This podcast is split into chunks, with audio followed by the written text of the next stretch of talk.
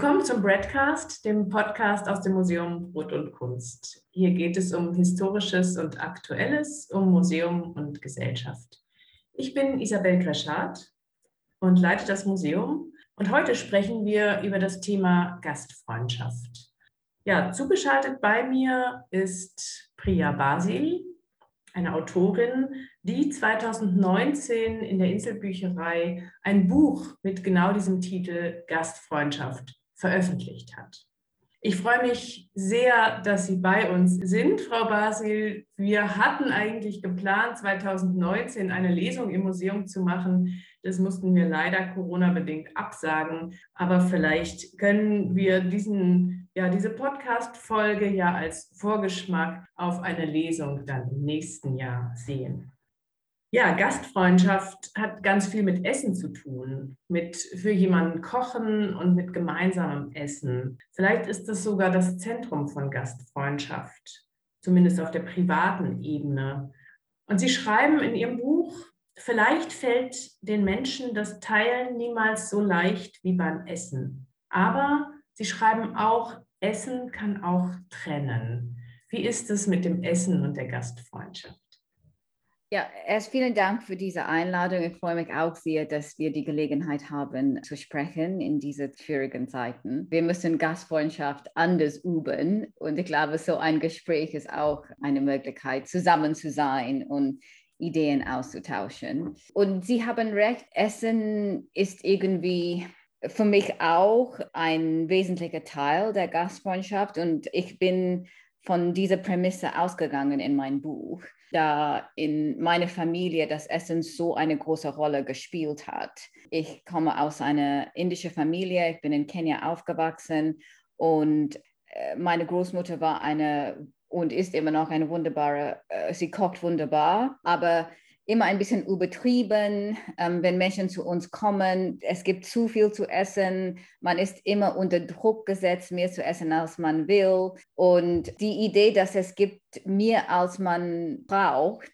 das war der Kern der Gastfreundschaft für uns. Dass äh, man hat das Gefühl, verwöhnt zu sein, aber es gab auch ein Verlangen, was mit dieser Gastfreundschaft kam von meiner Großmutter. Sie wollte Lob haben und ähm, sie hat das Essen als eine Art Machtinstrument benutzt. Und so, es war für mich von Anfang an klar, dass diese Möglichkeit zusammen zu essen einerseits die Menschen zusammenbringen kann und ja, sehr großzügig sein kann und andererseits kann es auch missgebraucht werden und komplizierter werden. Und ähm, das widerspiegelt sich auch äh, dann im, im politischen Bereich, glaube ich, ähm, dass wie wir miteinander sind, welche Möglichkeiten für wen offen stehen ähm, und unter welchen Bedingungen. Ja, es gibt Ähnlichkeiten, die dann ein Echo in unserer Sozialgesellschaft haben. Also diese Zweischneidigkeit, ja, das, das hat, sie, hat sie dazu veranlasst, darüber nachzudenken, darüber zu reflektieren und vielleicht auch dieses Buch zu schreiben. Ja, Sie haben ja schon jetzt erwähnt, ähm, Sie sind gebürtige Inderin, aufgewachsen in Kenia. Sie haben dann in London gelebt und leben jetzt seit einigen Jahren in Deutschland. Ähm, also Sie haben verschiedene Kulturen ja damit auch erlebt. Was hat Sie vielleicht befremdet oder auch begeistert ähm, beim Kennenlernen anderer Kulturen?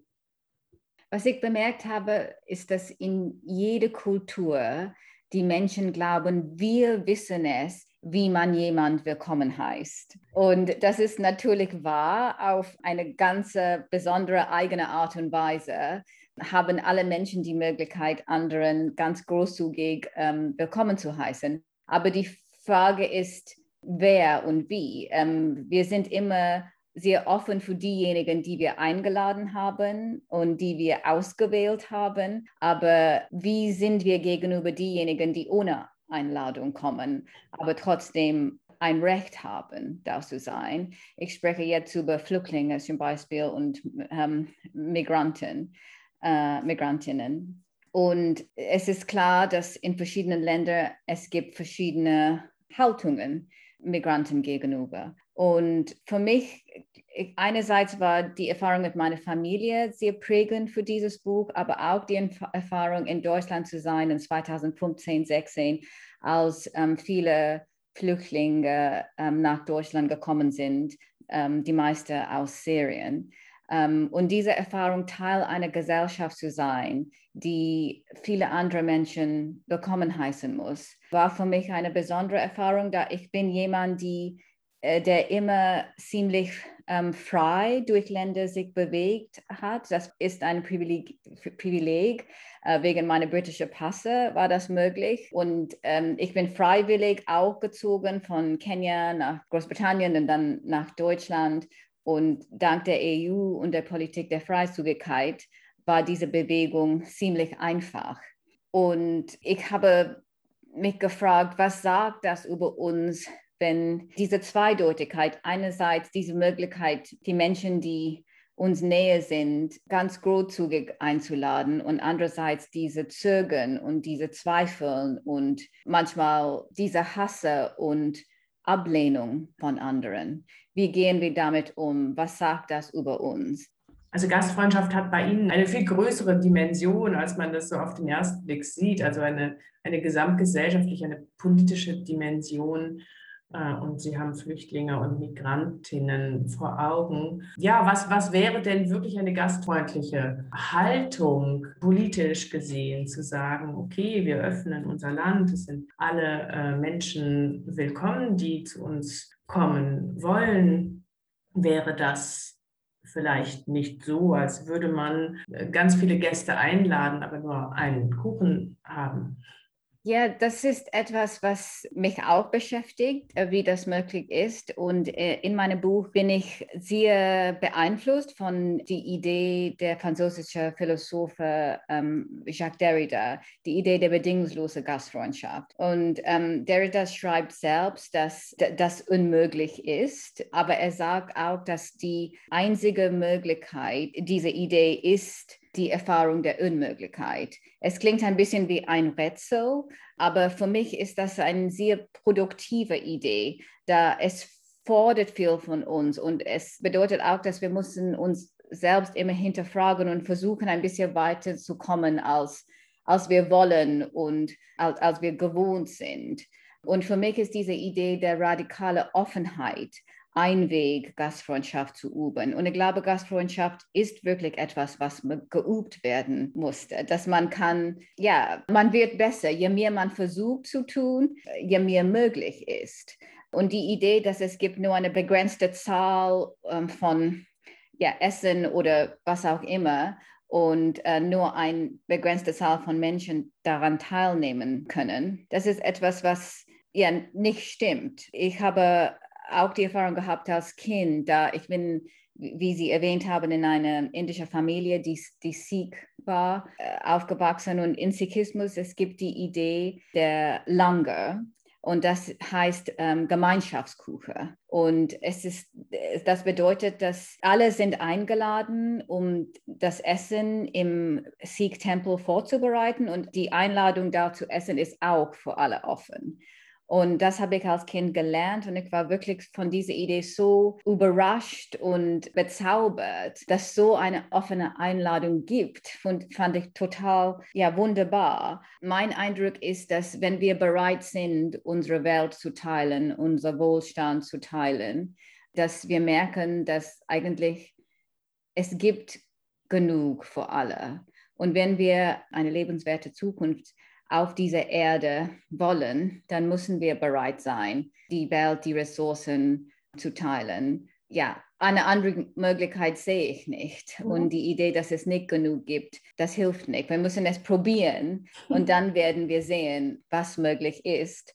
Und übrigens, ich wollte auch sagen, dass obwohl ich über diese Ideen spreche, wie bedingungslose Gastfreundschaft, ich fühle mich dem überhaupt nicht gewachsen. Es ist auch für mich eine große Herausforderung. Und das wäre auch meine nächste Frage.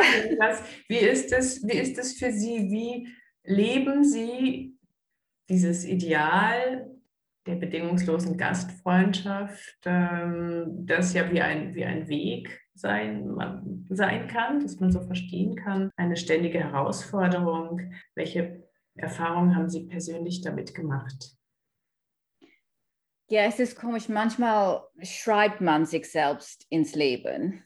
Und ich habe viel entdeckt während des Schreibens dieses Buches. Aber seitdem es in der Öffentlichkeit ist und ich habe ja mit verschiedenen Menschen darüber gesprochen, fühle ich mich auch anders verpflichtet, irgendwie diese Ideen zu verkörpern. Und ich versuche äh, diese, diese Idee der bedingungslosen Gastfreundschaft als eine Art Kompass zu haben. Und ich akzeptiere auch, dass ich werde immer scheitern in meinem Versuch, äh, diese Idee ja als Leitgedanken in mein Leben zu, zu, zu haben und, und das zu, zu üben. Aber auf dem Weg zu bleiben, ist, was ich wichtig finde. Und ich glaube, äh, wenn wir sagen würden, ja, wenn ich das nicht perfekt tun kann, dann das tue ich nicht, ähm, das wäre sehr schade. Ich glaube, eher versuchen, und scheitern und wieder versuchen, ein bisschen weiterkommen. Und das verstehe ich. Und, und was heißt es konkreter für Sie? Konkreter. Ähm, in ähm, meinem Buch zum Beispiel, ich schreibe über Spende, die ich mache. Ich beschreibe Peter Singers Pledge.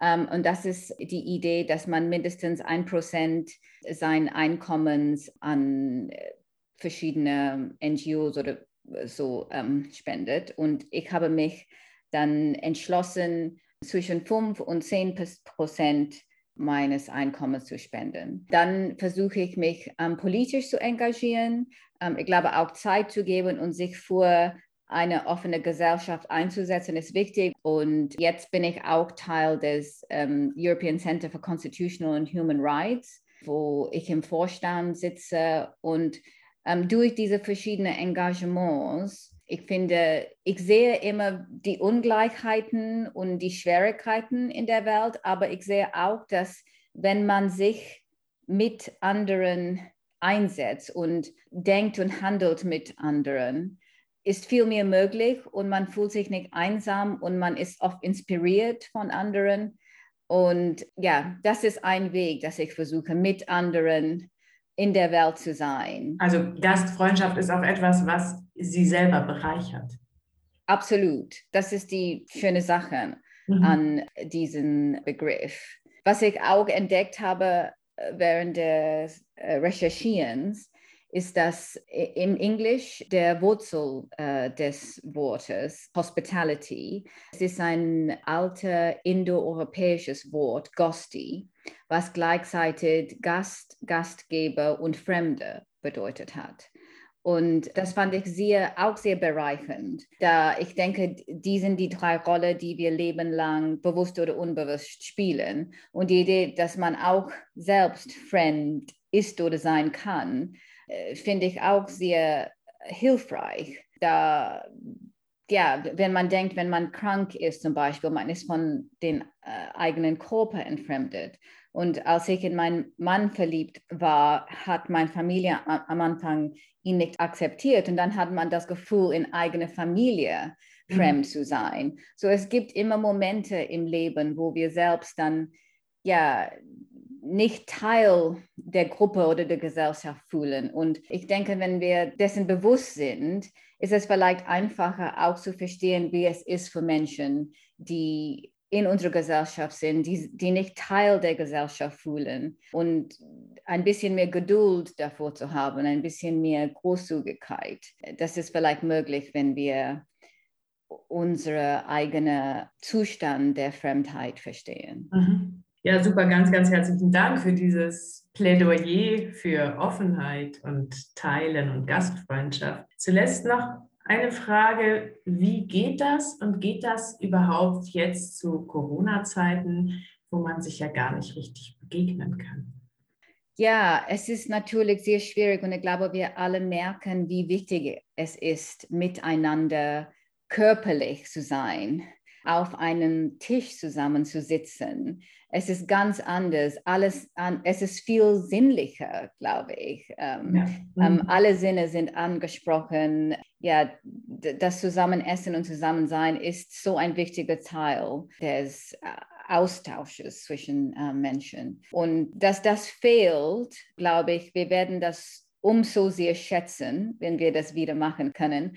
Und in der Zwischenzeit, ich glaube, ja, spazieren gehen mit ein, ein Freund oder Freundin hat auch Vorteile. Man merkt, dass manche Freundschaften sind intensiver geworden dadurch. Und ich habe oft in den letzten Monaten gebacken und das an ähm, Freundinnen oder an meine Schwiegermutter oder meine Mutter geschickt, um irgendwie eine Art körperliche Nähe zu äh, erschaffen, ohne miteinander zu sein. Ja, schön. Ähm, aber ja, es ist etwas, was nicht ja, replaceable ist. Ja, wunderbar. Ganz herzlichen Dank, Frau Basil, für dieses Gespräch und äh, alles Gute in den nächsten Wochen. Ich hoffe, dass wir uns dann im nächsten Jahr tatsächlich auch persönlich begegnen können und darüber im Museum weiter diskutieren können. Vielen Dank für das Gespräch.